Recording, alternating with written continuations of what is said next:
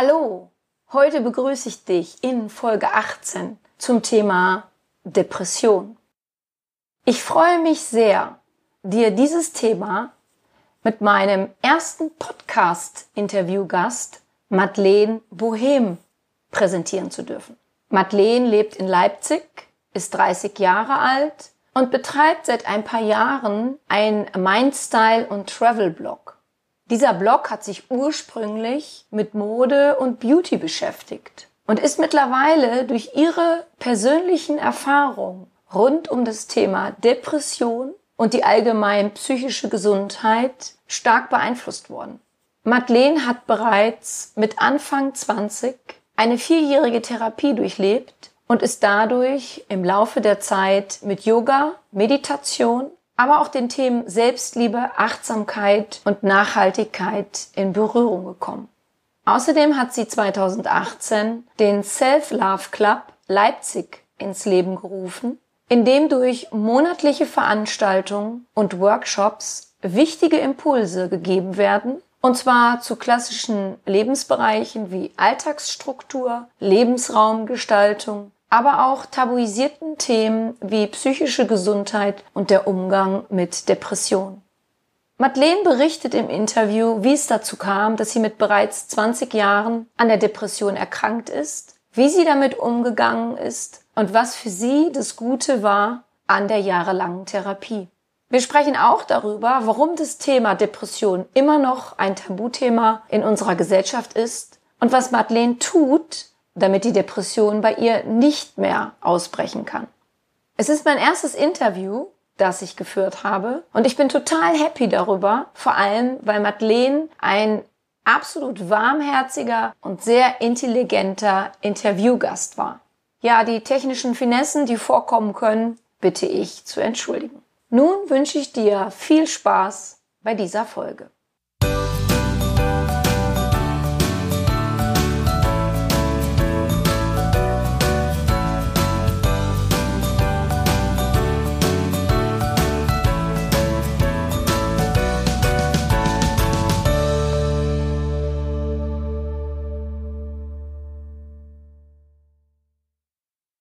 Hallo, liebe Madeleine.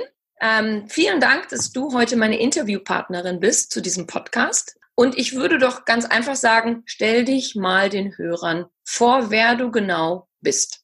Hallo, liebe Kim. Erstmal vielen herzlichen Dank für die Einladung, dass ich heute deine Interviewpartnerin sein darf. Das freut mich ähm, natürlich ganz, ganz arg. Und ähm, ja, wer bin ich denn eigentlich? Äh, mein Name ist Madeleine. Ich bin 30 Jahre alt und lebe in Leipzig. Ich blogge seit mittlerweile fast vier Jahren unter dem Namen Madeleine Bohem, habe da mal ganz klassisch als so Lifestyle-Bloggerin angefangen und ja, im Laufe dieser Tätigkeit hat sich dann aber so der Kontext verschoben, vor allem über die Themen, über die ich dann quasi ja auch nachgedacht und im Endeffekt auch geschrieben habe. Und ähm, mein erster, sage ich mal so, Mutausbruch, mich auch mit Themen zu beschäftigen und die auch anzusprechen in meiner Community, die in der Gesellschaft in der Regel tabuisiert sind, war dann vor gut zwei Jahren, als ich über meine eigenen Erfahrungen über Depressionen gesprochen habe.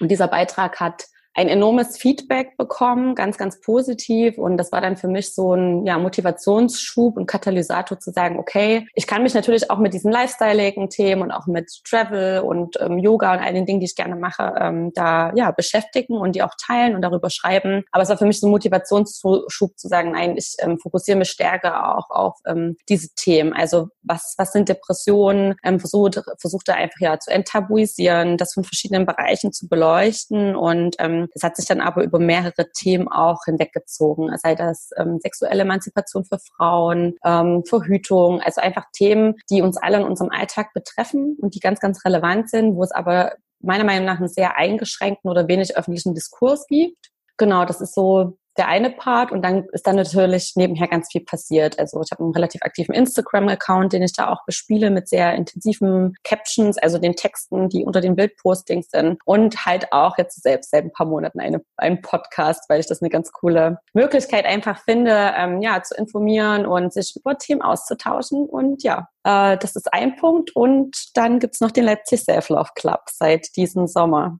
Also wir kommen gleich, das ist ja der Hauptgrund ja. heute für diesen Podcast, das Thema deine psychischen Probleme Anfang 20, vor allem Vision. Und ich kann mir mhm. vorstellen, dass es ganz viele Menschen, vor allem die Jüngeren natürlich sehr interessiert. Ich denke nämlich, oft ist bei uns in dieser Gesellschaft noch der Gedanke, Depression bekomme ich erst mit 50, 60 oder so. Absolut. Aber bevor wir damit starten, was ich ganz spannend finde, ist nämlich diesen Self-Love Club in Leipzig. Sag doch ja. mal dazu etwas. Sehr, sehr gerne. Ja, ähm, wie hat sich das entwickelt? Also äh, vielleicht ganz kurz dazu ich habe es schon gesagt, ich habe mich mit verstärkt mit diesen Themen auf Social Media auseinandergesetzt und habe dann gemerkt, okay, es gibt da eine ganz starke Community, die das Bedürfnis hat, sich zu diesen Themen ähm, auszutauschen. Und habe dazu ganz viele Nachrichten bekommen und auch immer Anregungen und auch so, ja, kannst du nicht mal irgendwo einen Vortrag halten oder halt wirklich auch das persönliche Bedürfnis, können wir uns treffen. Und da ist mir einfach bewusst geworden, okay, mit diesen Themen bin ich ja nicht alleine. Und natürlich ist es toll, sich auch über Social Media, und das finde ich ist der absolute Mehrwert auch von sozialen Medien, sich darüber online auszutauschen. Aber die Menschen wollen das eigentlich wieder in ihr normales Leben zurückholen und ähm, ja, vom Online in den Offline-Bereich wieder gehen. Und ich habe mir da zunehmend einfach Gedanken gemacht, wie ich das ein Stück weit auflösen kann, um auch mich zu entlasten, weil ich auch nicht jeden Tag 50 Nachrichten beantworten kann. Also klar, das stresst mich ja dann irgendwann auch, auch wenn es an sich äh, ganz liebe Menschen auch sind. Und für mich persönlich ist Selbstliebe einfach die Grundlage für ein ja, erfülltes Leben, physisch, psychisch, seelisch. Also das ist, ist für mich die Basis. Und ähm, Self-Love Club an sich, ähm, gerade im Social-Media-Kontext, ist keine, keine, also keine neue Erfindung von mir, ähm, auch so ein Hashtag, aber es war für mich irgendwie ein schöner Anlass zu sagen, hey, lass doch ähm, eine Community gründen, eine Veranstaltungsreihe in Leipzig, wo die Menschen halt explizit zusammenkommen können. Und äh, da ich halt selbst Leipzigerin bin und auch weiß, dass ich hier eine starke Community habe, war dann einfach so der ja, Grundgedanke da zu sagen, wir treffen uns hier, wir bieten einen geschützten Raum an, in dem sich die Leute kennenlernen dürfen und austauschen können zu einem Thema, was es zu jeder Veranstaltung gibt. Es gibt immer ein Oberthema, zu dem ich selber auch ein Stück weit spreche und auch sage, warum das für mich relevant ist. Und dann gibt's auch immer ähm, ja ein Input dazu mit mit einem mit einer Selbsterfahrung. Das ist mir ganz wichtig, dass man nicht nur einen theoretischen Input zum Thema, was zum Beispiel Depressionen sind, bekommt, sondern auch sich dann aktiv austauschen darf und ähm, danach immer auch noch die Möglichkeit besteht, bei einem entspannten Getränk und was ein paar Snacks sich auszutauschen. Genau, und das ist quasi der Self-Love Club an sich ist die Grundintention und der fand jetzt dann dieses Jahr auch ähm, dreimal statt, worauf ja ich auch sehr stolz für mich sehr freue, weil es auch sehr gut angenommen wurde. Also wir sind mit knapp 60 ähm, Teilnehmern gestartet. Äh, gibt es da für interessierte Personen, ähm, gibst du für sowas ein Newsletter raus? Kann man sich da irgendwie anmelden oder Mitglied werden? Oder man das ist, oder ist es nur gut, wenn man quasi in Leipzig lebt? Ähm, das ist jetzt noch so ein bisschen, also es ist noch in der Findungsphase. Das sind die Fragen, die ich mir auch noch stelle, wie ich das, ähm, ja, wie ich das gut verbinde. Also Fakt ist, ich sag mal, der, der erste gemeinsame Nenner, das klingt vielleicht immer so ein bisschen krass, aber ja, der erste gemeinsame Nenner von allen Personen war ja im Endeffekt, dass sie irgendwie meine Blogleser sind. Ja. Und dass sie quasi ähm, sich mit ähnlichen Themen beschäftigen. Und deshalb war es erstmal mir wichtig, erstmal ganz ohne einen festen Rahmen in der ersten Veranstaltung August erstmal alle zusammenzubringen und auch zu sagen, wie stelle ich mir den Self-Love Club vor und was habt ihr da für Wünsche daran ne, oder Erwartungshaltungen? Und das haben wir da so ein bisschen abgeklopft. Aktuell regel ich das quasi über meine Community einmal auf Instagram, gebe da Infos raus, aber gebündelt ist es äh, in einer Facebook-Seite, der Leipzig mhm. Self-Love Club und auch einer expliziten Gruppe noch, wo sich dann die Teilnehmer, also wo die Teilnehmer beitreten können und auch dann nochmal mit Infos bestückt werden oder einfach Anregungen zum, zum Austausch. Genau, aber ich überlege halt auch noch, wie ich das konkretisieren kann im nächsten Jahr.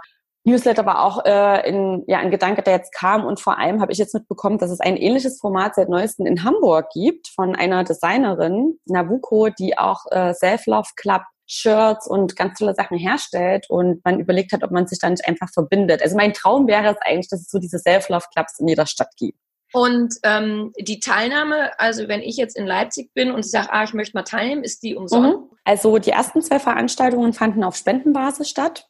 Das hat auch ganz gut funktioniert. Ähm, dauerhaft werde ich es aber nicht so lösen können, weil natürlich ein gewisser Arbeitsaufwand dahinter ist und natürlich auch Kosten. Sei es darum einfach, also mir ist faire Entlohnung ganz wichtig. Ich hatte bei den ersten beiden Veranstaltungen mit Nick, den Inhaber von dem Stu Osthof Studio, das ist eine ganz tolle Event-Location und auch ein Fotostudio, einen sehr unterstützenden Partner und auch nach wie vor, der gesagt hat, hier, ich ähm, finde das Projekt toll, ich unterstütze dich da einfach und ich habe ihn dann einfach ähm, ja an den Spenden mit beteiligt. Aber langfristig ist das für mich keine, keine Lösung, weil es darum geht halt einfach so alle gerecht auch zu entlohnen, sei es darum, ähm, externe Speaker einzuladen, die Workshops geben, die natürlich auch ein angemessenes Honorar bezahlt bekommen sollen. Und am Ende muss ich wenigstens kostendeckend auch für mich arbeiten können. Ne? Also ich kann mir jetzt gerade nichts auszahlen, was sag ich mal, den kompletten Organisationsaufwand deckeln würde. Das ist aber auch erstmal in Ordnung, weil ich das Projekt erstmal anschieben wollte und auch also ich bin mal ganz utopisch am Anfang rangegangen und dachte so, ich mache das einmal im Monat. Das ist natürlich nicht realistisch. Jetzt ist mein Ziel so alle zwei, drei Monate. Ich denke, das genügt auch.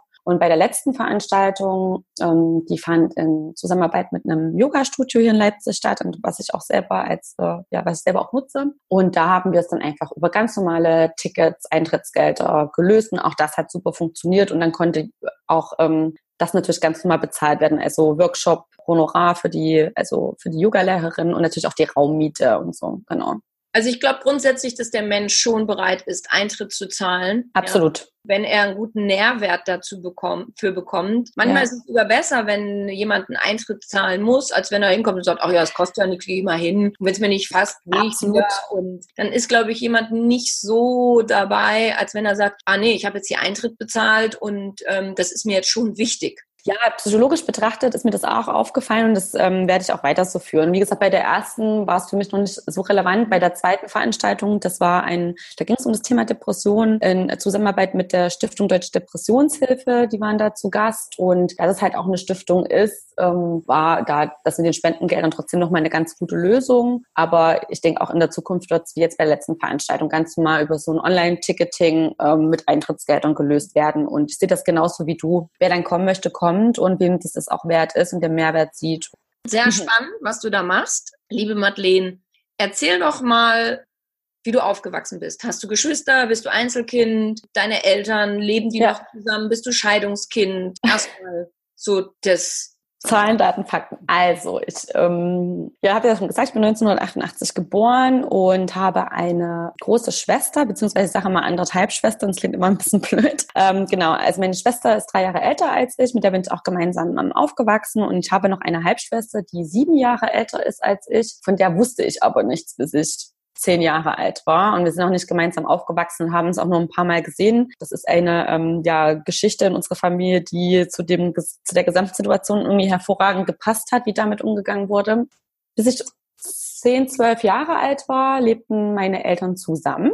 Und äh, als ich dann so elf, zwölf war, wurde bei meiner Mutter eine sehr, sehr schwere Depression und Angststörung diagnostiziert, die natürlich das komplette Familienkonstrukt ein Stück weit umwarf und natürlich alle aus ihren Rollen holte. Und natürlich auch die schon von Anfang an und unter nicht so einem günstigen Licht stande ihr meiner Eltern natürlich auch äh, ins Wanken brachte und damit dann ein, es einherging, dass es da riesengroße Probleme gab, die sich schon mal trennten, als ich zwölf war, versucht haben, sich wieder zusammenzuraufen, ähm, sicherlich auch aus Angst und Gewohnheit ein Stück weit und auch den Kindern zuliebe, um zu gucken, ob das klappt. Aber am Ende war es dann so, dass meine Mutter, als ich dann 16 war, ähm, sich aus dieser Ehe, ich muss es auch wirklich sagen, ein Stück weit befreit hat und sich dann getrennt hat und sich dann auch irgendwann die Scheidung anschloss, was dann aber irgendwie nur noch so ein ja, bürokratischer Akt, glaube ich, war. Genau, so viel vielleicht erstmal dazu. Und ähm, bis zu deinem zwölften Lebensjahr, seine Eltern noch zusammengelebt war, wie, wie, wie hast du das empfunden? Also wie hattest du eine glückliche Kindheit oder war die geprägt von Streitereien? Warst du ein schüchternes Kind, ein ängstliches Kind, ein aufgewecktes Kind?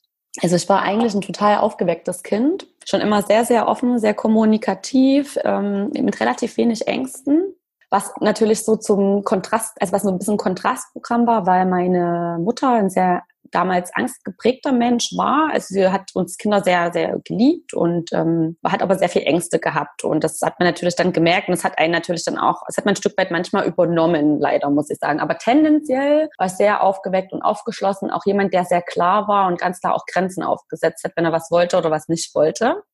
Ja, meine Eltern also ich glaube, man merkt als Kind relativ schnell, ob das zwischen den Eltern passt oder nicht. Und ich weiß, kann mich daran erinnern, dass ich das erste Mal mit vier, fünf Jahren den Gedanken hatte, das stimmt irgendwie was nicht. Oh, wow. Irgendwie verhalten, ja, verhalten sich meine Eltern anders als andere Eltern. Es ist relativ wenig Zärtlichkeit im Umgang miteinander. Also meine Mama hat mich zum Beispiel immer ganz viel gedrückt und geküsst und hat da ganz viel Nähe gezeigt. Mhm. Mein Vater gar nicht. Mhm. Aber untereinander haben die das gar nicht ausgetauscht. Das war dann mal so zu Weihnachten, wenn meine Mutter irgendwie Schmuck bekommen hat. Das war dann aber so erzwungen, so wie ich muss das jetzt machen. Das habe ich schon damals als falsch empfunden. Und ich weiß, dass ich mit vier oder fünf meine Mama halt mal da gab es einen großen Streit. Also meine Eltern haben schon viel gestritten und die hatten eine sehr, sehr gewaltvolle Kommunikation miteinander. Irgendwann mal meine Mutter mal gefragt habe, ob sie Papa denn liebt.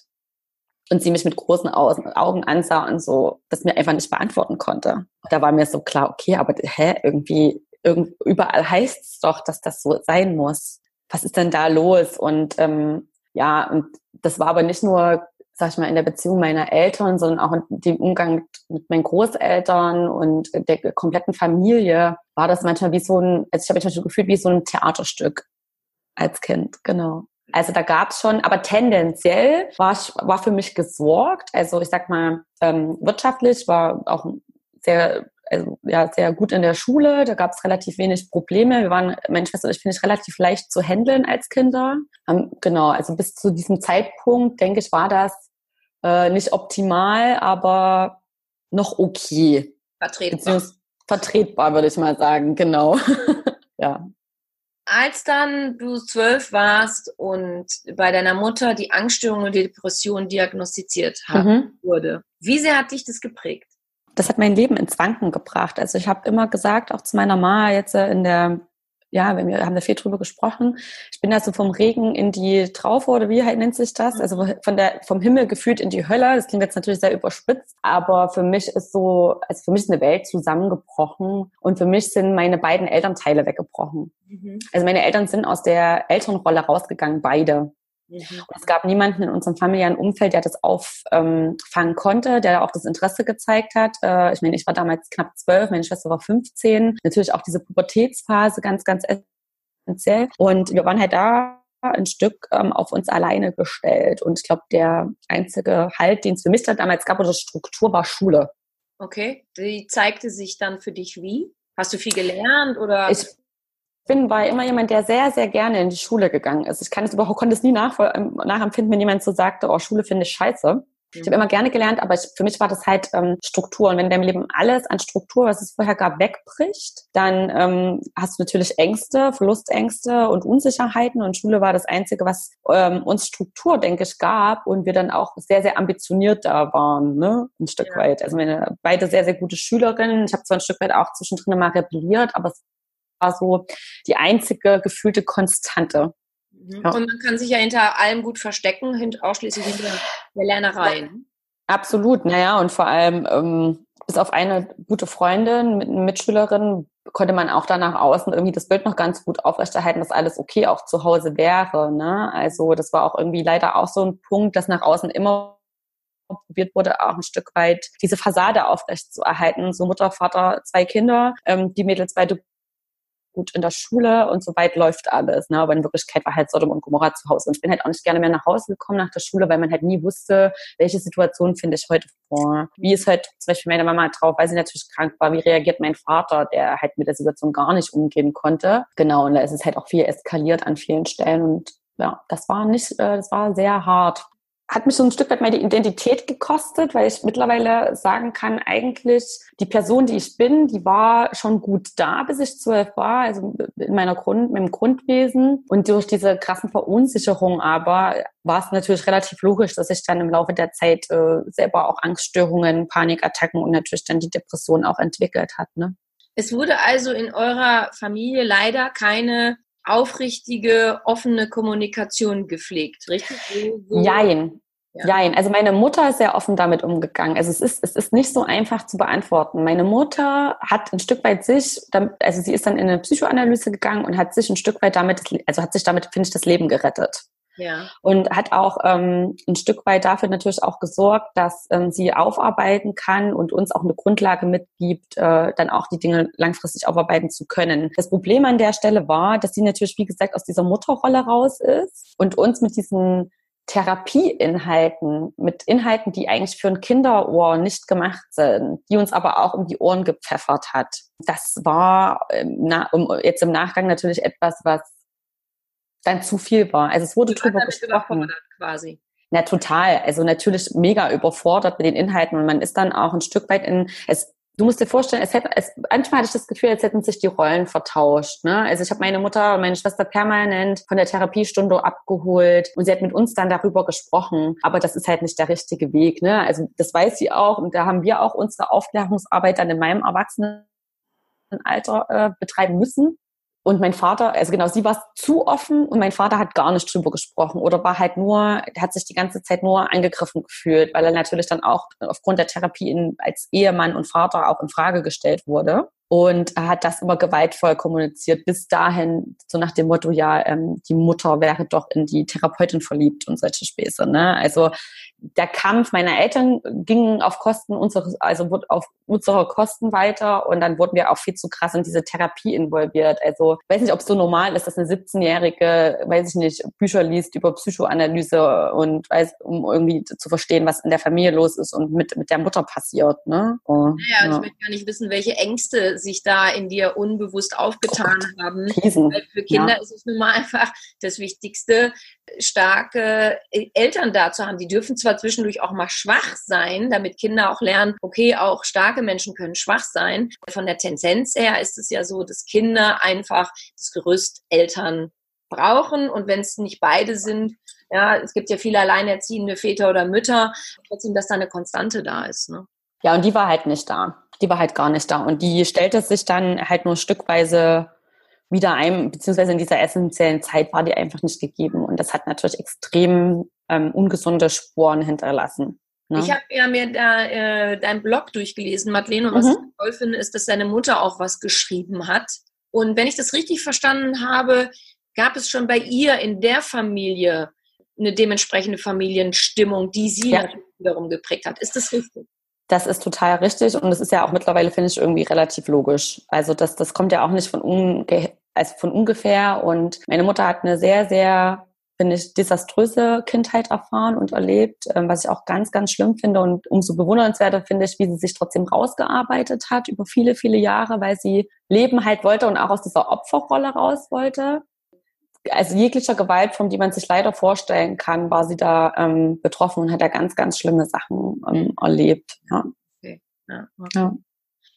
Nun, liebe Madeleine, kommen wir zu ja. dir. Wie kam Gerne. es deiner, sagen wir jetzt mal, nehmen wir mal wirklich die Depression, Panik und mhm. so was dann noch zu tun, aber wie kam es zu deiner Depression mit Anfang 20? Ja, also ich habe es schon mal in einem Blogbeitrag auch geschrieben. Ich glaube noch nicht mal, dass, also die wurde mit 20 diagnostiziert. Mhm. Meiner Meinung nach gab es die schon, also ich glaube, die Depression an sich gab es wirklich, also der Bestand entwickelte sich schon ab diesem Zeitraum von 12, 13 Jahren. Und erste Panikattacken hatte ich auch in der Schule schon mit 12, 13. Das weiß ich jetzt im Umkehrschluss. Damals war mir das nicht bewusst, natürlich, dass es das eine Panikattacke ist. Ähm, ja, es ist ein Produkt gewesen anhand dieser Unsicherheiten, ähm, die Ängste, die sich entwickelt haben. Und ich sag aber mal, so der Katalysator für diese, für auch diesen Ausbruch, dass ich, ähm, dass es so offensichtlich wurde, dass ich psychisch erkrankt bin, der war erst mit 18, 19 da, als ich quasi mit der Schule fertig wurde. Deshalb habe ich das auch vorhin nochmal so betont. Ja. In, der, in der Schulzeit konnte ich mir halt gewisse Strukturen aufbauen, ähm, die mir Sicherheit geboten haben. Und wenn es nur so Pseudosicherheiten waren, aber ähm, ich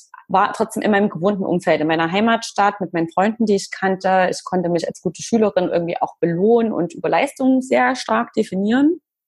Das ist leider auch so ein ja, Beiwerk gewesen. Als ich dann aber ähm, zum Studium weggezogen bin, äh, und natürlich auch diese Studienentscheidung einfach mal so beiläufig gefallen habe und mich auch nie damit auseinandergesetzt habe, ja, was möchte ich eigentlich machen, ist mir quasi das alles entzogen worden und ich bin halt in eine neue Umgebung gekommen, in der ich mich halt nicht wohlgefühlt habe und ich war mit dem Studium heillos überfordert und habe mich halt dumm auch gefühlt und okay, das will ich eigentlich nicht und habe dann mit äh, 19 äh, Erschöpfungsdepressionen, Burnout gehabt. Also konnte mich wirklich einen Monat nicht mehr gefühlt bewegen und lag auf der Couch meiner Mutter und war einfach nur durch komplett. Das musste natürlich erstmal erkannt werden, weil wie das natürlich immer in unserer Gesellschaft ist, erstmal guckt man, was ja auch tendenziell nicht unbedingt falsch ist, gibt es irgendwie auch körperliche Symptome und ähm, ich hatte dann auch so ein Epstein-Barr-Virus diagnostiziert, der ja so ein Überbleibsel von, von pfeiferschen Drüsenfieber wohl ist. Aber am Ende hängt das auch mit Stress zusammen, ne? dass so eine erhöhte Virulenz kommt und ich bin ein Riesenverfechter von Psychosomatik und bin, also für mich ist einfach klar, dass jedes körperliche Leiden immer im Zusammenhang mit meiner Psyche, meiner aktuellen Situation auch steht.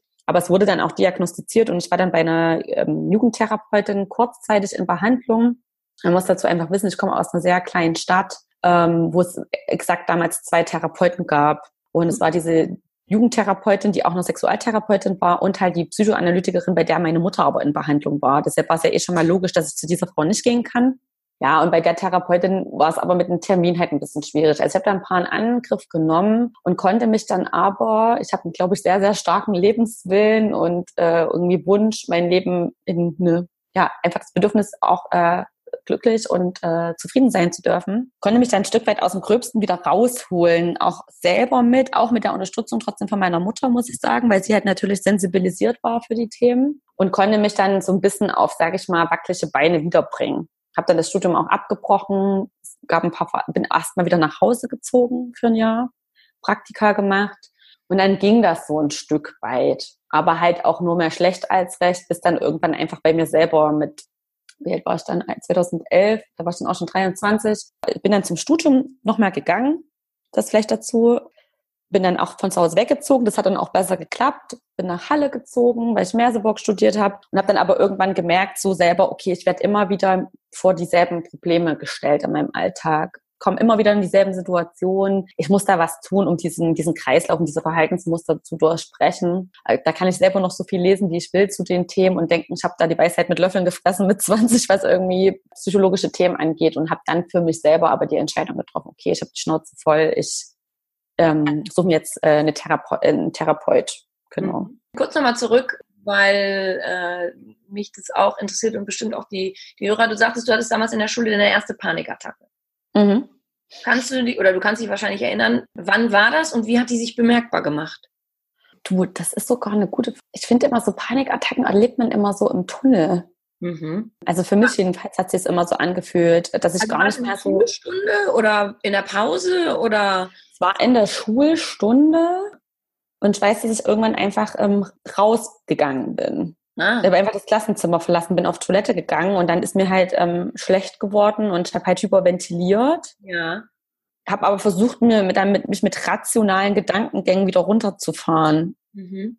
Indem ich mir sage, gut, du bist jetzt irgendwie, äh, über, vielleicht hast du unterzuckert oder so. Vielleicht musst du nachher was essen. Okay. Aber klar, den, du bist aber überfordert, weil du hast diese, diese, diese körperlichen Symptome und diese Angst, die, die sich um die Brust legt und die ja Todesangst gleich ist mhm. und weiß nicht richtig damit umzugehen. Mhm. Aber ich bin, was solche Sachen angeht, generell jemand gewesen, der das immer stark mit sich selber dann in der Selbstregulation versucht hat aufzulösen. Das hat besser und schlechter funktioniert. Du ja mit jemandem darüber gesprochen? Bist du nach Hause gegangen hast gesagt, nee. Mama, du weißt, was heute war, um Gottes Willen? Da habe ich echt alle Angst bekommen oder so? Nee ich gehe jetzt mal davon aus, dass Mütter oder Väter zuhören, würdest mhm. du, und wahrscheinlich keine Zwölfjährige oder so, aber würdest du raten, dass darüber gesprochen wird?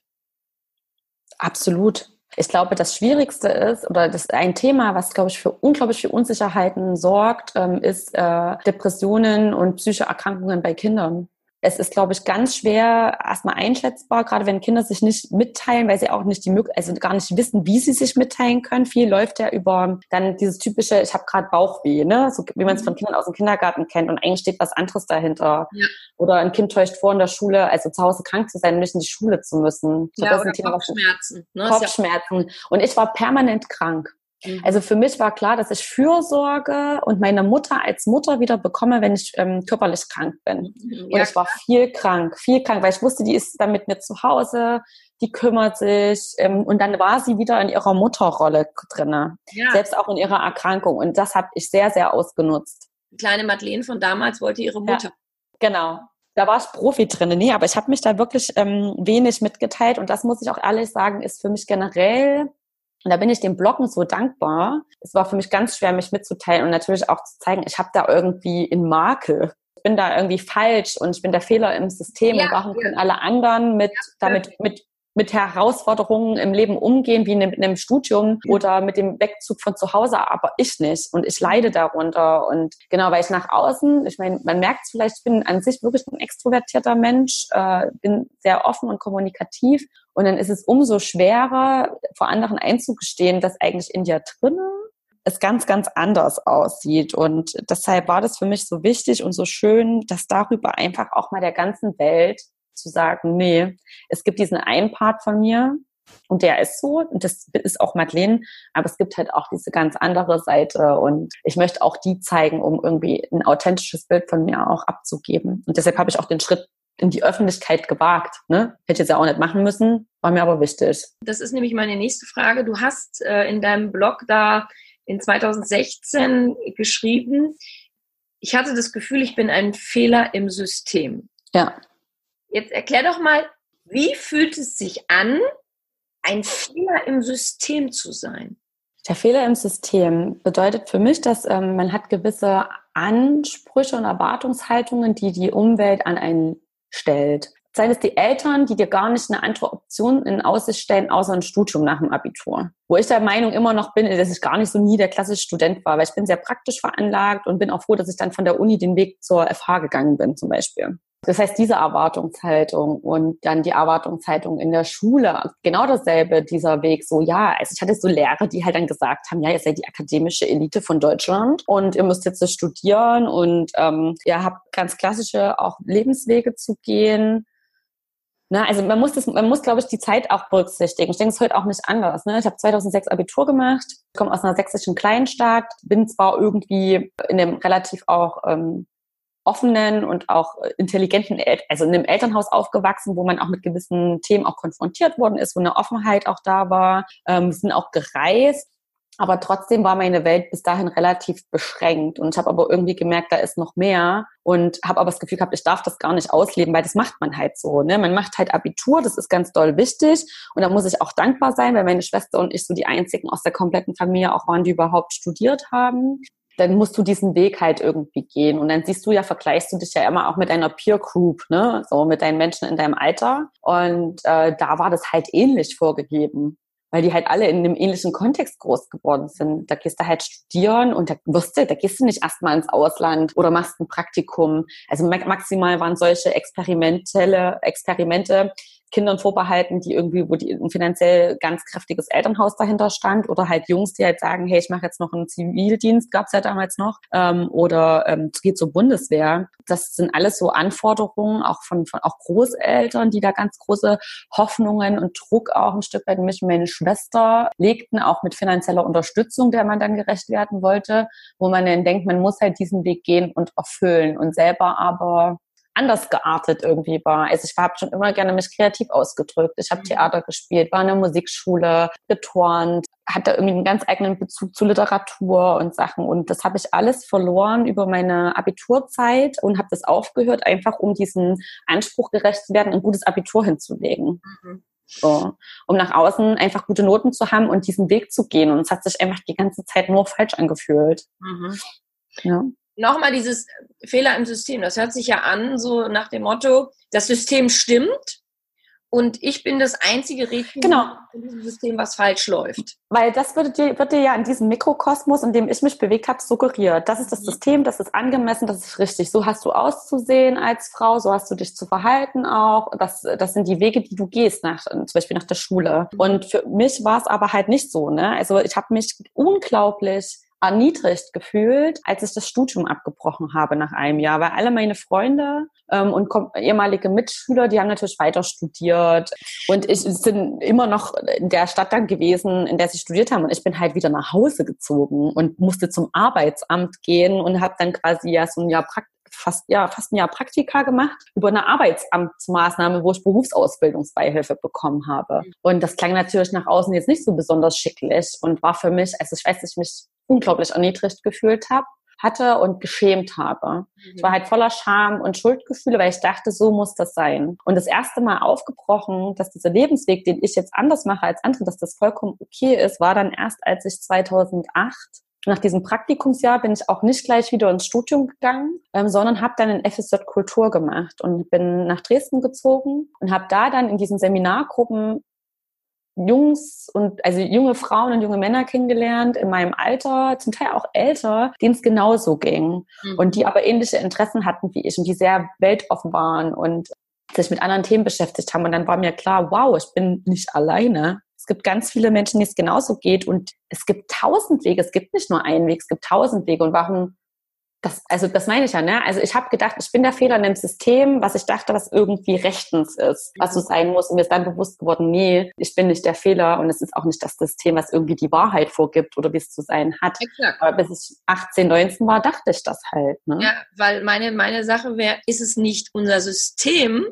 Das, das ist falsch, na klar. Kreiert, kreiert haben, dass es äh, das Fehler ist. Also dass wir einfach, dass Voll. wir einfach eins nicht tun, wir Menschen, und es ist sehr traurig, dass wir immer, dass wir nicht immer mal wieder das System, was wir da kreiert haben, in Frage stellen und sagen, läuft hier eigentlich alles noch richtig? Ich habe für mich das System dann komplett in Frage gestellt oder stelle es auch immer noch und immer wieder in den letzten Jahren und glaube einfach, dass man ähm, das auch hinterfragen muss, sollte sehr kritisch sein sollte und dann für sich versucht. Also ich meine, ich bin auch niemand, der jetzt sagt, ich möchte komplett aussteigen, aber ich möchte mir meine Nischen finden und ich bestimme selber, welchen Wert ich setze. Ich komme also gerade aus einem ganz auch materialistischen Umfeld ähm, und so geht's ja ganz, ganz vielen, wo dann irgendwie gerödelt wird für zwei Jahre, äh, zwei Wochen Wochen Urlaub im Jahr und um über, ähm, ja, weiß ich nicht, Realitätsflucht, Konsumgesellschaft, Unterhaltungsindustrie, alles wegzumachen an Frustration, was man sich quasi aufbaut über seinen Alltag. Und das ist halt kein Leben, wie ich bereit bin, es mehr zu, zu mhm. führen. So. Und damit stößt man natürlich auch immer mal an so ein paar Grenzen, familiär, aber mittlerweile habe ich mir da hier in Leipzig mein Leben aufgebaut mit meiner quasi Familie an Freunden, die da sehr, wo wir sehr ähnliche ähm, Lebensweisen und Ansprüche auch haben. Naja, und du, und du stößt an die Grenzen, die die Menschen sich selbst als Grenze gesetzt haben, ja. Du Aber es sind immer nur selber Grenzen. Es macht genau. ja theoretisch eigentlich kein Äußerer, man macht das immer selbst. Ja, und dir dann sagen wollen, wir nennen das ja äh, Du-Botschaften, das kannst du doch nicht tun. Mhm. Und ich immer denke, äh, doch, ich kann das tun, anscheinend kannst du das nicht tun. Ja? Absolut, absolut. Ja, das ist immer so wie, jetzt auch, du bist ja immer im Urlaub. Und dann ja. gucke ich immer mein Gegenüber an und sage, ey, pass mal auf, ich habe erstens auch eine ganz normale 30-Stunden-Stelle. Klar gestalte ich mir mein Leben viel, viel flexibler, aber das kannst du auch, wenn du das möchtest. Und ich habe, weiß nicht, 24 Tage Urlaub im Jahr, aber ich nutze sie anders wie du. Mhm. Und ich bin auch bereit, einfach mal für ein Wochenende, weiß ich nicht, vielleicht nicht immer ökologisch korrekt, aber auch mal wegzufliegen oder einfach wandern zu gehen. Und äh, klar, das konsumierst du dann, weil ich mich natürlich auch auf Social Media produziere, braucht man nicht drüber reden, und bewertest das nach deinen Maßstäben. Aber es ist auch in Ordnung. Aber ich lasse mir darauf, also muss mich nicht rechtfertigen dafür. Null. Ja, aber es ist auch okay und es, ich meine, man darf das auch gar nicht, ähm, so sind die Menschen halt. Das heißt nicht, dass es richtig ist, aber ich habe da keinen Groll mehr in mir, weil ich ja. fühle mich gut mit meinem Leben und ähm, bin, bedauere es dann eher. Jetzt mal ganz kurz, du hast vorhin FSHJ? Nee, FS, FSJ, äh, Freiwilliges Soziales Jahr. Genau, aber es gibt halt FSJ äh, ja in verschiedenen Bereichen und es gibt es auch im kulturellen Bereich. Okay. Genau. Hast du dich damals als Opfer gefühlt, Madeleine? Du, ich äh, habe mich jahrelang als Opfer gefühlt und ich glaube, ich bin auch aus meiner Opferrolle erst richtig jetzt äh, in den letzten anderthalb Jahren herausgekommen. Und ganz explizit dieses Jahr, also ich habe meine Opferrolle, glaube ich, dieses Jahr aufgelöst also ich glaube, ich habe die dieses Jahr aufgelöst und habe mich natürlich zu der Zeit extrem als Opfer gefühlt, auch meiner eigenen Familiengeschichte und habe mich betrogen gefühlt um mein Leben auch. Ich habe mich auch immer mal, habe ich noch das Gefühl, dass mich meine Eltern um meinen Zwanziger betrogen haben, aber das konnte ich jetzt auch mal loslassen. Gab es für dich jetzt mal leicht ketzerisch gefragt, gab ja. es auch einen Vorteil in dieser Opferrolle, Madeleine? Ja, ich konnte damit ganz viel entschuldigen, warum ich Dinge nicht mache ähm, und warum ich Dinge nicht kann. Also ich hatte ein sehr ungesundes Verhältnis zum Beispiel zum Thema Geld das nicht mit Geld umgehen konnte und ähm, immer auch ähm, quasi so meinen Vater herangezogen habe, mir Geld zu geben während des Studiums, so als, wie kann man das sagen, als Opfergeld. Ja. Der muss das jetzt machen, weil der hat mir so viel, genau, ich nehme das jetzt einfach und damit legitimiere ich ähm, mein, ungesunden, mein ungesundes Konsumverhalten, weil ich jemand war, der sehr viel auch über vor allem Äußerlichkeiten und Kleidung versucht hat, sich besser zu fühlen. Ja und habe da sehr über meine Verhältnisse auch ähm, gelebt eine ganze Zeit lang. Ne? So, obwohl ich gar nicht so schlecht finanziell auch während des Studiums gestellt war. Ich habe halt auch immer viel nebenher gearbeitet und hatte auch, ähm, das hat ganz funktioniert, habe auch BAföG bekommen, Unterstützung von den Großeltern, aber habe halt auch rausgetroschen ohne Ende. Und das war immer so meine Opferhaltung, nicht in die Selbstverantwortung zu gehen zu müssen. Deshalb, ich armes Kind musste das erleiden unter dieser Familie und deshalb müssen die jetzt für immer für mich sorgen. Ja, ja. Und äh, ich bleibe für immer nicht in der Selbstverantwortung. Und das ist auch ein Thema, das ich auch erst dieses Jahr richtig aus, aufgelöst hatte, weil ähm, ja irgendwann mal der Groschen gefallen ist und ich halt auch aus der, ohne, also aus der Abhängigkeit zu meiner Familie raus wollte. Ja, sehr schön. Ja. Sag mal, woher kommt für dich das Stigma über Depression zu sprechen? Da wegen diesem Fehler im System sein. Naja, du musst ja, du musst ja überlegen, wenn ich in einer, also ich glaube, es hat mehrere Ebenen. Also zum einen ist eine, eine psychische Erkrankung etwas, was halt nicht offensichtlich ist im ersten Moment, was man gut vertuschen kann und wo ja auch ein Erkrankter ganz, ganz viel tut, um es nicht zu zeigen. Das heißt, ähm, ich habe mir manchmal während meiner Depression gewünscht, dass ich, ich sag's, es ging jetzt ganz schlimm und es tut mir auch leid, wenn da jemand zuhört, der wirklich auch betroffen war. Ich versuche es nur zu erklären. Ich habe mir manchmal gewünscht, dass ich Krebs habe. Weil? Weil ich mir dann erhofft habe, dass die Leute sehen, wie schlecht es mir geht, weil ich damit eine äußerliche Legitimation hätte, dass ich, dass ich krank bin. Mhm. Weißt du, weil man das von außen betrachten kann anhand von Symptomen. Und es tut mir wirklich ganz sehr leid, wenn da jemand jetzt zuhört, aber das war so in mir drin, so ein ganz ver verquertes Denken. Wenn ich diese Krankheit jetzt wenigstens hätte, dann könnte, könnte ich das zeigen. Und so ist diese, diese, dass es mir so schlecht geht, bleibt so versteckt. Und das ist, glaube ich, das eine. Es ist nicht richtig greifbar immer jede Depression ist individuell wie jeder Mensch und vor allem ist die Depression auch äh, tabuisiert, weil man damit halt das System auch in Frage stellen muss. Ja, glaubst du, Madeleine, dass ähm, der Unterschied, wir bleiben jetzt mal ruhig bei diesem Thema und ich finde das vollkommen, mhm. dass, du das, dass du das so ansprichst. Glaubst du, wenn jemand Krebs bekommt, kann mhm. er dafür, aber jemand, der Depression bekommt, ist selber schuld? Also jemand, der Depression bekommt, ist selber schuld.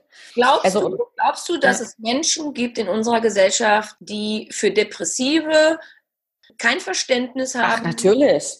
Genügend. Genügend. Ganz, ganz viele. Wenn jemand, Krebs hat, jemand Krebs hat, bekommt er mehr Zuspruch ja, und, und Aufmerksamkeit als Absolut. Ähm, Absolut, da brauchen wir nicht diskutieren. Das ist einfach Fakt. Und das habe ich selber auch schon am eigenen Leibe erspürt, dass das so ist. Und ich kenne tausend Beispiele von, auch von, als auch auf Feedback von, von, von meinen, von irgendwie Lesern, denen das genauso widerfahren ist. Also es hat eine Geschichte vielleicht, worüber ich mich sehr gefreut habe. Ein ehemaliger ähm, Kanter, mit dem ich aufgewachsen bin, der ist irgendwie vor ein paar Wochen, Monaten auf den Blog gestoßen und schrieb mir dann eine ellenlange E-Mail, die beinhaltete erstmal so krass. Also ich finde das ganz toll und mutig, dass du darüber schreibst. Und ähm, ich hätte es auch niemals gedacht, dass du, dass es dir auch zu der Zeit schon nicht gut ging. Man hat zwar irgendwie gemerkt, dass du ja, irgendwas mit dir trägst, aber lange Rede, kurzer Sinn. Sein Fazit der E-Mail war, dass er das Thema Depression jetzt auch aus, auf einmal aus einem anderen Blickwinkel betrachtet, weil er immer so dachte, das sind so Leute, die sind halt mit Kleinigkeiten überfordert, die haben keinen Bock und ähm, das kann man mit einem Schultertätscheln wieder gut machen. Also dass das halt keine Krankheit ist.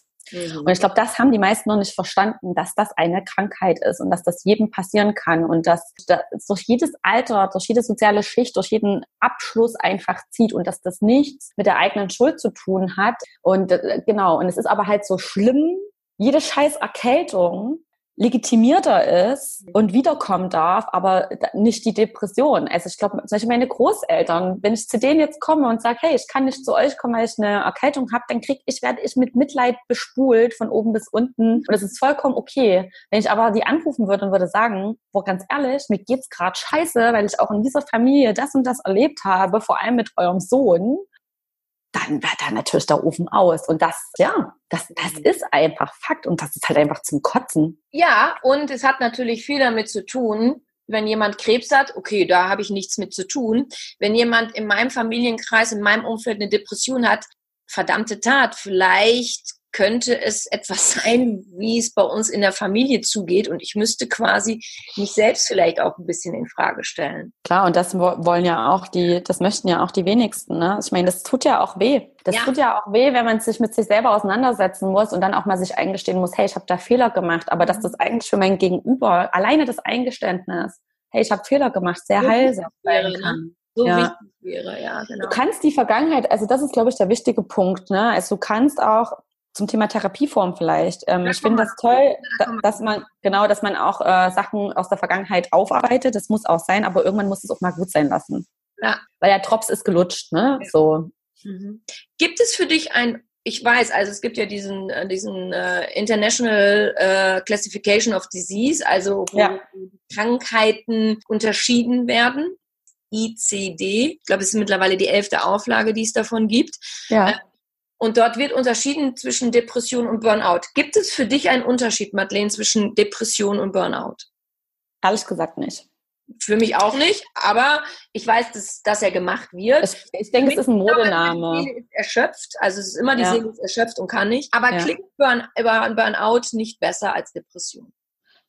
Ja, Burnout ist meiner Meinung nach so eine, so eine Wortneuschöpfung, wie zum Beispiel, na, also ganz ehrlich, ich muss das jetzt mal ganz salopp sagen. Früher haben wir Haferflocken gefressen und ich muss jetzt wirklich auch dieses Wort benutzen. Heute sind es Overnight Oats. Oder weiß ich nicht. Also weißt du, es wird halt immer, ja, und da könnte ich mich halt totlachen. Ich finde es halt auch, also ich finde es halt glatt von Arsch. Ich denke, Burnout ist etwas, ist auch ein Begriff, der geprägt wurde, um mhm. eigentlich quasi der Depression noch einen positiven Faktor mit hinzuzugeben. Denn man kennt ja diese Geschichten, da kommt einer nach einem halben Jahr mit diagnostizierten Burnout wieder zurück ins Büro und wird noch beklatscht, weil er sich fürs Unternehmen so aufgeopfert hat. Mhm. Und da möchte ich ja im Strahl kotzen so. Ja.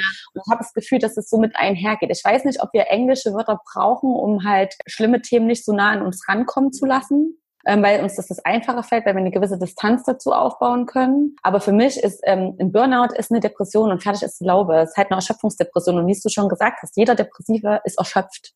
Ja. Erschöpft vom Leben. Ja. Exakt.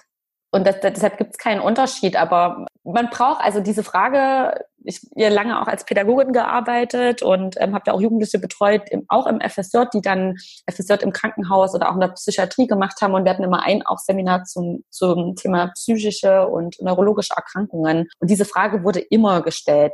Was ist, gibt es einen Unterschied? Und äh, natürlich, nee, es ist eine Wortneuschöpfung irgendwie.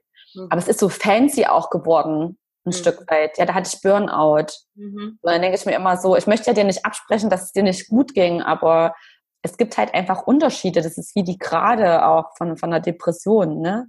Und die sind schon sehr, sehr unterschiedlich geartet einfach. Ja, zu mir ist mal ein Klient gekommen und ähm, auch Thema ähm, Burnout genannt und sagte, Frau Blenkenstein, weil ich sagte, was ist denn Ihr Ziel? Also was wollen Sie denn erreichen mit einer Therapie oder einem Coaching? Und er sagt, Frau Blenkenstein, ich möchte wieder in mein altes Leben zurück. Und da habe ich gesagt, da kann ich unterstützen. Weil ja. wenn Sie in ein altes Leben zurückkommen, machen Sie hinterher wieder den gleichen Weg und landen wieder da, wo Sie heute sind. Es muss klar, klar sein, dass Ihr Leben anders werden muss, wenn es besser werden soll. Ja? Absolut. Und deswegen kommen wir jetzt auch zum nächsten, nämlich deiner Therapie. Ja. So. Erzähl mir doch mal, ich als Therapeutin, ne, ich, ja. ich, befürworte das natürlich. Ich weiß, dass es ja hier viel gibt, die sagen, oh, können wir es nicht lieber Coaching nennen äh, statt Therapie. Was ist für dich der große Vorteil einer Therapie? Okay, oh, okay, was ist der große Vorteil? Der erste große Vorteil für mich von einer Psychotherapie ist, welche Form auch immer es ist, ist erstmal Struktur. Ja. Ich weiß, dass ich einmal pro Woche oder je nachdem, wie oft es ist, zu einem äh, Menschen gehen kann, der eine Ausbildung genossen hat zu diesem Thema, mit dem ich über in einem geschützten Raum, der neutral ist und nichts mit meinem unmittelbaren privaten Umfeld zu tun hat, über mich reden kann. Und der mir hilft dabei, erstmal Dinge aufzuarbeiten, aus einer anderen Perspektive zu betrachten und natürlich auch im besten Fall mir Impulse gibt, um natürlich in meinem Alltag meine Verhaltensweisen zu ändern, damit ich mein Leben verbessern kann. Und dafür ist äh, Psychotherapie eine richtig großartige Geschichte, setzt aber halt auch voraus, dass ich mit der Therapieform konform bin und natürlich auch mit dem Therapeuten. Und ich glaube, das ist halt nicht so einfach.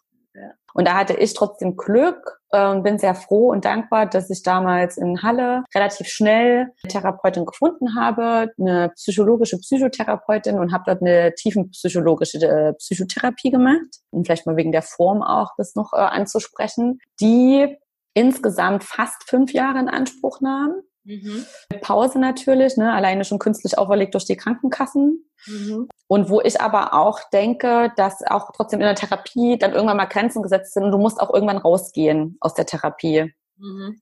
Und versuchen selber, dich auf eigene Beine zu stellen und zu gucken, wie das funktioniert. Mhm. Aber für, für, für den ersten Zeitraum war das eine super Geschichte, die mir geholfen hat, mein, äh, meine Vergangenheit aufzubauen äh, auf, aufzuarbeiten, Entschuldigung, ähm, genau die Vergangenheit aufzuarbeiten. Die, an der Grenze ist es gestoßen, dass ich nicht aktive Impulse bekommen habe, mein Verhalten in der Gegenwart zu ändern. Das ähm, ist dann irgendwie in der Eigentherapie passiert, möchte ich fast meinen, dass mhm. der Groschen da gefallen ist. Genau, aber diesbezüglich war das eine ganz, ganz hilfreiche Geschichte. Wie oft bist du dann damals hingegangen? Einmal pro Woche, Madeleine? Oder? Genau, also ich hatte erst diese klassischen 80 Stunden, die die Krankenkasse ja. finanziert. Ähm, also du fängst ja an mit, ich glaube, 25 oder 30 und dann wurde es zweimal verlängert und das hat alleine schon zweieinhalb Jahre in Anspruch fast genommen. Es gab natürlich mal Pausen zwischendrin, ja. ne? So, ähm, Urlaub. Urlaub, ich war oder ich war im Urlaub oder genau, also wie das halt so ist. Ähm, und dann kannst du ja, hast du ja diese künstliche Grenze von zwei Jahren, außer du gehst in eine ähm, höhere Therapieform, das wäre in dem Fall nur die Psychoanalyse gew möglich gewesen oder zum Beispiel in ganz, wenn es ganz akut gewesen wäre, Psychiatrie oder psychosomatische Kur. Ich habe dann in diesen zwei Jahren diese Notsitzungen in Anspruch genommen, diese drei im Quartal, die man machen darf. Mhm. Die habe ich auch komplett ausgeschöpft und ich hatte auch zwischendrin, weil ich in einer depressiven Episode war, einer schlimmeren wieder, auch einen Antrag gestellt auf eine psychosomatische Kur, die aber so lange hinten rausgeschoben wurde in der Bearbeitung von der Krankenkasse, dass ich dann am Ende die zwei Jahre Pause auch rum waren. Wahnsinn. Ja. Das ist dann geht aber halt weiter. Ja, das ist unser System. Unser System. Ähm, das war halt, und ich muss immer dazu sagen, ich hatte zum Glück immer eine, diese Riesenmotivation, mir auch selber zu helfen nur Psychotherapie, bin ich trotzdem ganz ehrlich, hätte ähm, das Kraut sagt auch nicht fett gemacht, wie man hier so schön sagt, sondern ich habe andere Dinge in mein Leben gelassen oder gefunden, wie halt Yoga und Meditation, die mir mit den Arsch gerettet haben, auf Deutsch gesagt. Und ich habe mich halt unglaublich intensiv mit diesen Themen auseinandergesetzt. Ich habe sehr viel gelesen, ähm, ich habe andere Blogs konsumiert, das ist das Schöne ja auch, und versucht zu verstehen, warum es mir, also wie ich auch Dinge vielleicht noch ändern kann, welche anderen Impulse ich mir setzen kann und wurde dann halt auch zunehmend offener im Austausch Austausch mit anderen Menschen und dann ist mir erstmal bewusst geworden, okay, irgendwie betrifft das Thema ja auch jeden. Mhm. mhm. So, ja. Jetzt ist es bei mir so, ähm, ähm, ich, ich biete ja ein Online-Programm an, zwölf Wochen Programm zum Thema Panikattacken und im Januar gehen mhm. Programme online zum generalisierte Angststörung, soziale Phobie und ähm, Agoraphobie. Ja, das mhm. ist speziell für Leute gedacht, die gar keinen Therapieplatz bekommen. Ja, das sind ja die meisten. Beziehungsweise, denn jetzt nehmen wir mal die Sozialphobie, sich auch gar nicht aus dem Haus trauen. Also es hat natürlich auch einen therapeutischen Effekt. Befürwortest du sowas, Madeleine, oder würdest du immer sagen, nee, nee, also es muss schon sein, mit jemandem persönlich wie damals mit meiner Therapeutin sprechen zu können? Ah, das, ich finde, das kann man nicht pauschalisieren. Ich denke, das, am Ende macht es die Mischung, aber ich finde es mhm. ganz wichtig, dass es genau solche Angebote gibt mhm. und man darüber erfährt, dass es die gibt und dann die einfach auch in Anspruch nimmt. Und ich selber lese ja auch noch nach wie vor ne, ähm, Ratgeber, Selbsthilfebücher äh, in jeglicher Form und bin dafür sehr dankbar, ne, wie auch dein tolles Buch zum Thema Selbstliebe, ähm, dass es sowas gibt und dass es diese Angebote geschalten werden. Und ich versuche ja ein Stück weit das auch durch den Self-Love Club oder durch meine Blogartikel ja genauso in so eine Richtung zu lenken und da Angebote auch mit zu initiieren oder einen Austausch. Deshalb denke ich, dass solche Online-Programme was, was ganz, ganz Fabelhaftes auch sind. Ne? Mhm. Trotzdem denke ich, dass ein persönlicher Austausch auch sehr gewinnbringend sein kann, weil du ganz anders reagieren und agieren kannst. Ja, definitiv. Mit einem Menschen, ne? Ja. Also ich finde, wie du, wie du sagst, die Mischung macht's halt, ja. Absolut. Also, Ergänzung. Ja, definitiv. Glaubst du, Madeleine, weil ich habe in den letzten Tagen viel über dieses Thema nachgedacht, gibt es ein Züge Zugehörigkeitsmangelgefühl in unserer Gesellschaft? Total. Deshalb haben wir auch diese, diese, diesen Wunsch nach auch ähm, anderen, also so Ersatzreligionen. Mhm. Also ich glaube, dass ähm, Gemeinschaft wurde ja früher logischerweise hatte Religion, ohne das jetzt bewerten zu wollen, einen sehr hohen Stellenwert, weil du Gemeinschaft darüber gelebt hast. Und auch Traditionen. Und Traditionen bedeutet Rituale und Rituale geben Struktur. Und ich glaube, das ist das ganz Essentielles für uns Menschen. Und das ist ja weggebrochen. Und im Kapitalismus gibt es halt andere Religionen. Und da gibt es halt darum, dass du ähm, leistest, ne? Leistungsgesellschaft und dass du konsumierst. Und dass dir vorgegeben wird, dass du dich permanent im Mangel wahrnimmst, damit du halt kaum kaufst und, und, und Anspruch nimmst. Und äh, das, und du, du bist auch, du bist halt, ne, also marxmäßig wirklich von, von, von der Natur entfremdet worden. Und äh, diese, diese Entfremdung und dieses ähm, sich nicht mehr zugehörig fühlen, ne, das ist, glaube ich, was, worunter unsere Gesellschaft extrem, extremst leidet. Mhm extremst leidet. Und deshalb haben wir auch so hohe Zahlen an Drogenmissbrauch und ähm, auch, dass halt manche Menschen sich dann auch in so eine, ja, auch so diese gewisse Spiritualität Sachen zurückflüchten mhm. wollen. Merke ich auch selber an mir. Ich habe da auch ein ausgeprägtes Bedürfnis. Ne? Mhm. Wir sind ja mittlerweile eine Gesellschaft geworden, alles ist möglich. Und wenn du es nicht schaffst, dann liegt es an dir.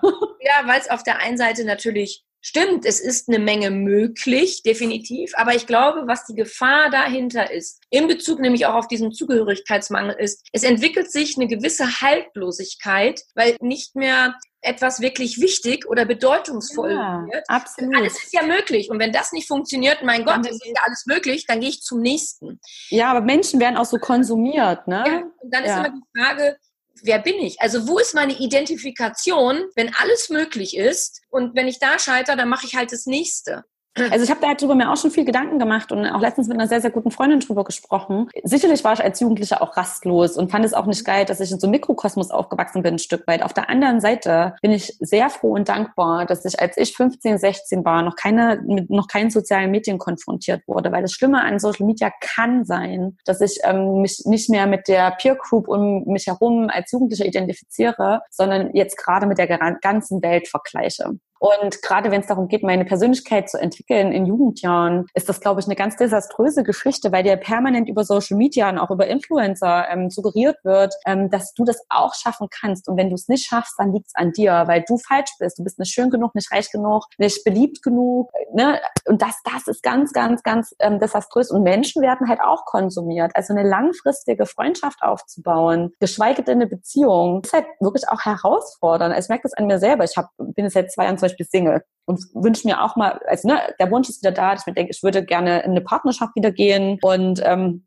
auch mein Leben teilen. Äh. Ich glaube, ich habe mir genug bewiesen, dass ich auch alleine sein kann und auch solche Punkte. Aber es ist halt unglaublich schwer, auch in so einem Dating-Kontext, äh, auf so eine Verbindlichkeit zu, zu stoßen und auch in so ein Commitment, so eine Bereitschaft zu sagen, ich mache Platz für jemanden. Und ich muss ähm, auch mal, muss mir auch Zeit nehmen, äh, jemanden kennenzulernen und auszuloten, wie passen vielleicht auch die beiden Lebenswege zusammen. Und das, finde ich, stellt sich zunehmend als schwieriger hinaus, was auf der einen Seite irgendwie gut ist, weil wir ja auch als zum Beispiel Frau keinen wirtschaftlichen Zwang mehr haben, in eine Ehe zu gehen oder ähm, jetzt auch ist sich so langsam davon verabschiedet wird, dass auch jede Frau ein Kind in die Welt setzen muss. Aber tendenziell stehst du dann halt wieder vor dem anderen Extrem, überhaupt eine ja, Verantwortung da reinzubekommen. Mhm. Ne? So. Und bei Social Media, ich meine, das wissen wir alle, Bilder sind immer schön. Das Leben ist immer mm. schön, was da gepostet wird.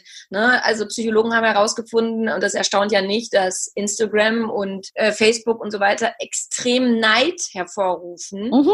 Weil der Mensch guckt da hin und denkt, bei allen ist es schön, nur bei mir nicht. Also bei mir, ja, ja, klar. Ja. Genau, weil dieser Vergleich stattfindet, ja. Gab es damals bei deiner Therapie Momente, wo du abbrechen wolltest, Madeleine? Nur zum Schluss.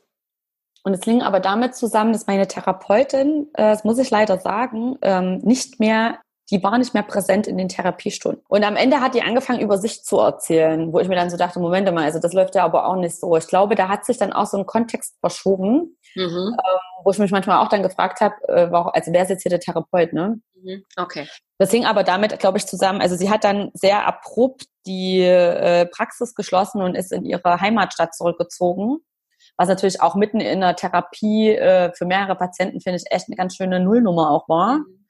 Aber am Ende bin ich ganz froh. Ich bin dankbar, dass es so gekommen ist, weil es mich dann quasi auch erstmal aus künstlich, aber aus diesem Therapiegefüge rausgeholt hat. Und ich danach dann ja auch erstmal ohne Therapie weitermachen musste und aber auch wollte. Und genau, aber dazwischen drin gab es einen Moment, wo ich mir so dachte, hä, also äh, ganz ehrlich, also mache ich das jetzt hier noch oder was soll das? Okay. aber sonst eigentlich nicht, nee. Wie geht's dir heute, Madeleine? Wie ist heute dein seelischer Zustand? Und gibt es manchmal noch Momente, von denen du so ein Gefühl hast, oh, das ist so ein depressiver Moment?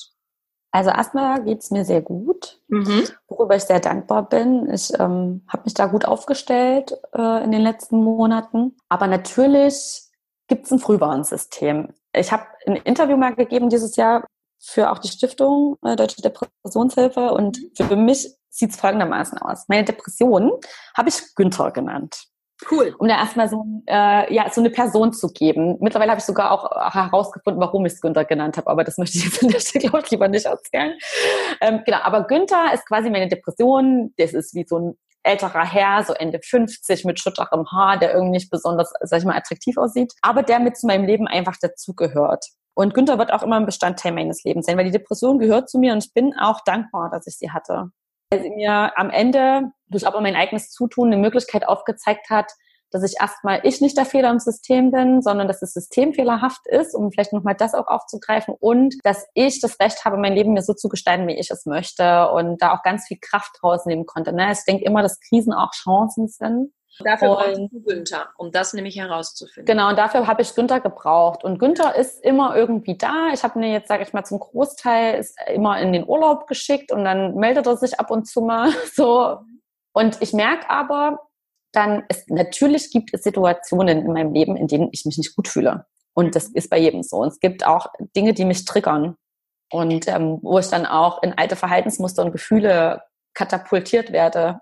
Und dann kommt Günther natürlich mit schnellen Schritten wieder auf mich zugelaufen und ist halt präsenter. Und wenn ich aber merke, dass er da ist, dann ist es für mich immer ein Zeichen, mich zu überprüfen und zu gucken, okay, welche Hilfestellungen kann ich mir jetzt geben, um mit der Situation umzugehen. Ich stelle mir dann auch immer wieder die Frage, okay, ist jetzt der Punkt da, um vielleicht doch nochmal in eine Therapie zu gehen, da irgendwie ein Hilfsangebot in Anspruch zu nehmen. Also ich gucke dann einfach, wie ich mir adäquat helfen kann. Ich habe mir aber auch so einen Notfallkoffer, wie es ja auch aus der psychotherapeutischen Praxis äh, ja, geläufig ist, erstellt auf, sag ich mal, Maßnahmen, die ich zurückgreifen kann, um mich wieder in, in die Mitte zu bringen und mir Hilfe zu leisten. Genau. Weil meine nächste Frage wäre für uns alle, die es betrifft oder vielleicht zukünftig mhm. mal betreffen wird. Es kann ja, wie gesagt, jeden, äh, jeden treffen. Da kann ja, bei jedem kann ja Günther zu Besuch kommen. Absolut. Oder wie es genannt wird. Was nutzt du, um dich stabil zu halten, Madeleine? Ich nutze sehr, sehr viel, um mich stabil zu halten. Äh, das hat, das habe ich mir so erarbeitet in den letzten Jahren. Also zum einen ist es Struktur.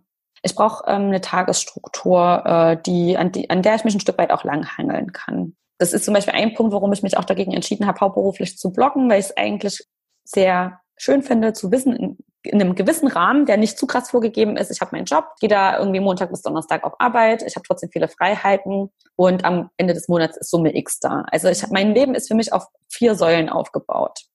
Das ist die wirtschaftliche Situation finanziell, mein Job äh, meine Gesundheit in jeglicher Facette und mein soziales Umfeld. Und die versuche ich einfach mit verschiedenen Methoden im Balance zu halten. Genau, also jobtechnisch äh, es ist eine gewisse Sicherheit und eine finanzielle Struktur, die ich mir versuche einfach jetzt zu erarbeiten und auch ähm, anhand von Kriterien, die ich mir geschaffen habe, diese zu erfüllen, ist einfach, weil ich habe immer ein gewisses finanzielles Backup. Ich überprüfe immer wieder, ist, bin ich mit dem Job an dem richtigen Punkt. So, das sind so paar Sachen und dann zu kommunizieren. Ich habe mir eine selber eine ganz wichtige Morgenroutine etabliert.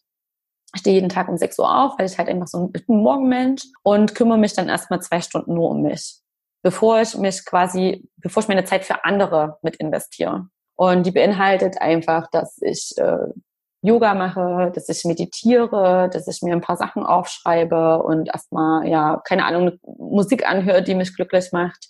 Mir sage, warum ich, für was ich dankbar bin, selbst wenn irgendwie meine Laune im Arsch ist, auch mal früh, ne? Ähm, das, das sind so ganz, ganz essentielle Punkte. Ich habe mich von Menschen, die Energiefresser sind und negativ sind, aus meinem Leben verabschiedet. Mhm. Und das mache ich auch nach wie vor noch und ähm, ja, versuche da das zu eliminieren, auch wenn es Familienmitglieder sind, mich da auch da äh, rauszunehmen und einfach meinen Körper als und meine, meinen Körper als Tempel zu behandeln, mhm. ähm, indem ich einfach zusehe, ohne dass irgendwas zum Dogma wird, dass ich mich bewege. Ich habe einen hohen Bewegungsdrang, ich bin gerne in der Natur, ich reise für mein Leben gerne. Und das versuche ich mir in regelmäßigen Abständen einfach zu erfüllen. Ähm, ich habe vor anderthalb Jahren angefangen zu surfen, äh, bin ja, riesengroßer Yoga-Fan, praktiziere das seit sieben Jahren, gönnen mir jetzt auch endlich mal nächstes Jahr die Yogalehrerausbildung. Genau, das sind so diese Faktoren, die ich dann versuche reinzuholen und zu merken, okay, jetzt bin ich zum Beispiel, ich bin gerade auch, komme aus einer sehr stressigen Zeit. Ähm, der Dezember war sehr intensiv und äh, weiß jetzt, dass ich so ein bisschen überdreht auch gerade bin und nicht so richtig zur Ruhe kommen kann. Und deshalb ist jetzt dann für mich so eine Entscheidung, okay, was kann ich tun, um mich zu erden? Alles klar, ich fahre morgen ins Elbsandsteingebirge und lauf mich aus. Mhm. So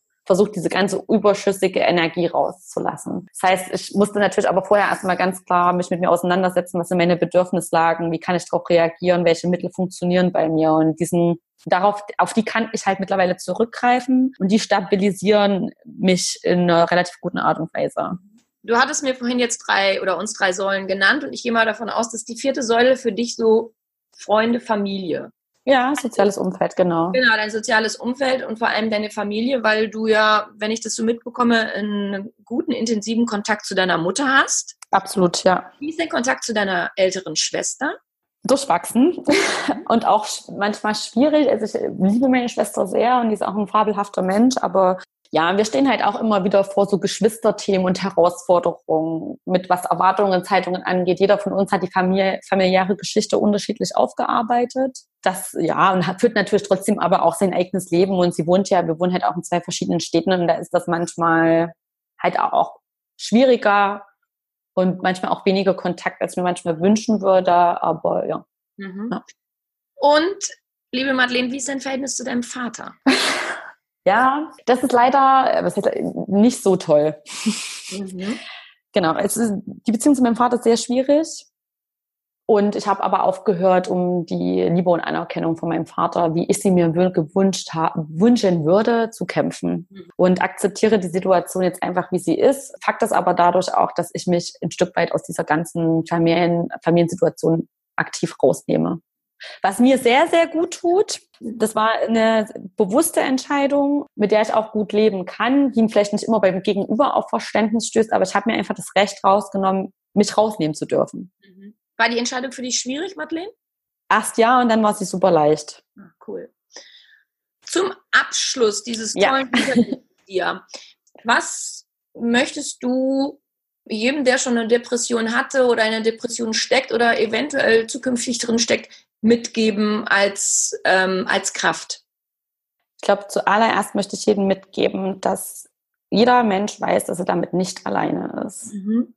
Das ist das Allerwichtigste. Du bist nicht alleine und dass ich jedem den Mut mitgeben möchte, sich mitzuteilen, darüber offen zu sprechen, damit irgendwann mal in dieser Gesellschaft ein Klima herrscht, wo man über Depressionen genauso offen reden kann wie über eine Erkältung. Und ich wünsche, ja, hoffe einfach, dass jeder eine Person findet, der er sich anvertrauen kann, die ihn auch ein Stück weit mit unterstützt und den Mut und irgendwo die Kraft auch fasst, dann zu sagen, okay, ich brauche Hilfe und die in Anspruch nimmt. Mhm.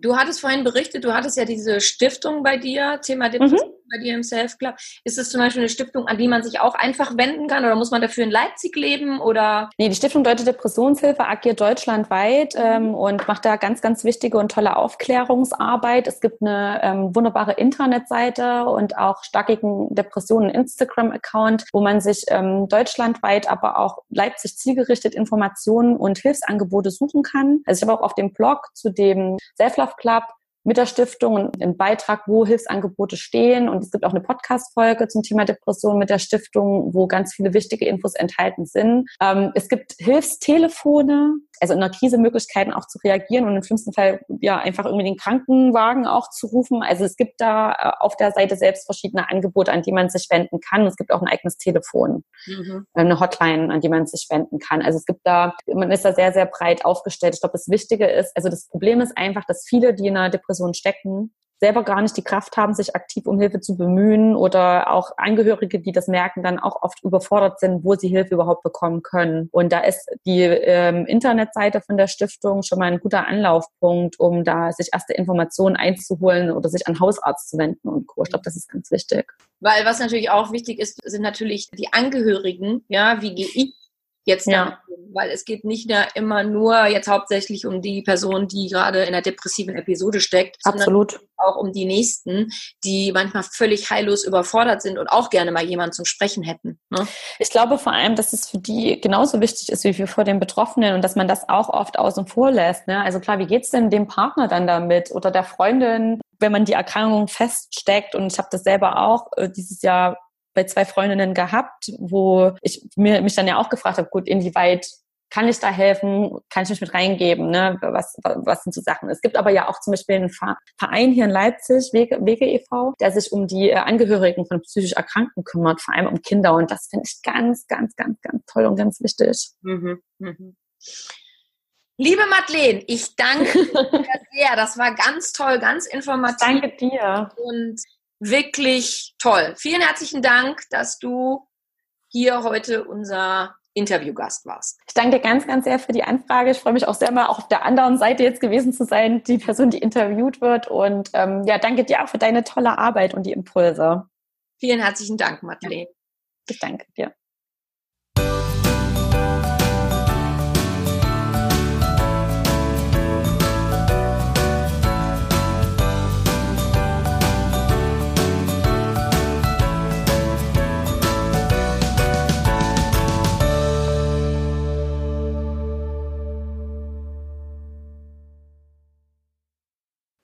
Ich danke dir sehr, dass du dir meine Folge angehört hast und ich hoffe, das Interview konnte dir einige wichtige Impulse und Einblicke in das Thema Depression geben. Solltest du gerne mehr über Madeleine wissen wollen, so besuche gerne ihre Webseite www.madelenebohem.com oder folge ihr bei Instagram oder Facebook. Solltest du jemanden kennen, für den diese Podcast-Folge auch sehr wertvoll und wichtig sein könnte, so zögere bitte nicht, diese Folge weiter zu empfehlen. Je mehr Menschen mit einer depressiven Erkrankung durch die persönlichen Erfahrungen von Madeleine weitergeholfen werden können, umso besser. Solltest du selber an einer depressiven Erkrankung leiden, so wende dich an die Stiftung Deutsche Depressionshilfe, von der auch Madeleine in dieser Folge berichtet. In der nächsten Folge gibt es für dich etwas zum Thema Lebenssinn. Vielleicht kann ich dir da auch ein paar gute Gedanken mitgeben, denn gerade bei einer depressiven Erkrankung ist es ja oft so, dass jemand wenig oder keinen Sinn im Leben sieht. Und je weniger Sinn da ist, desto schwerer kann das Leben scheinen. Und wenn du noch Näheres zu mir und meiner Tätigkeit wissen möchtest, dann höre dir gerne meine Podcast-Folge Vorwort an. Dort gibt es weitere Infos zu mir. Ich sende dir liebevolle Grüße. Ich glaube an dich.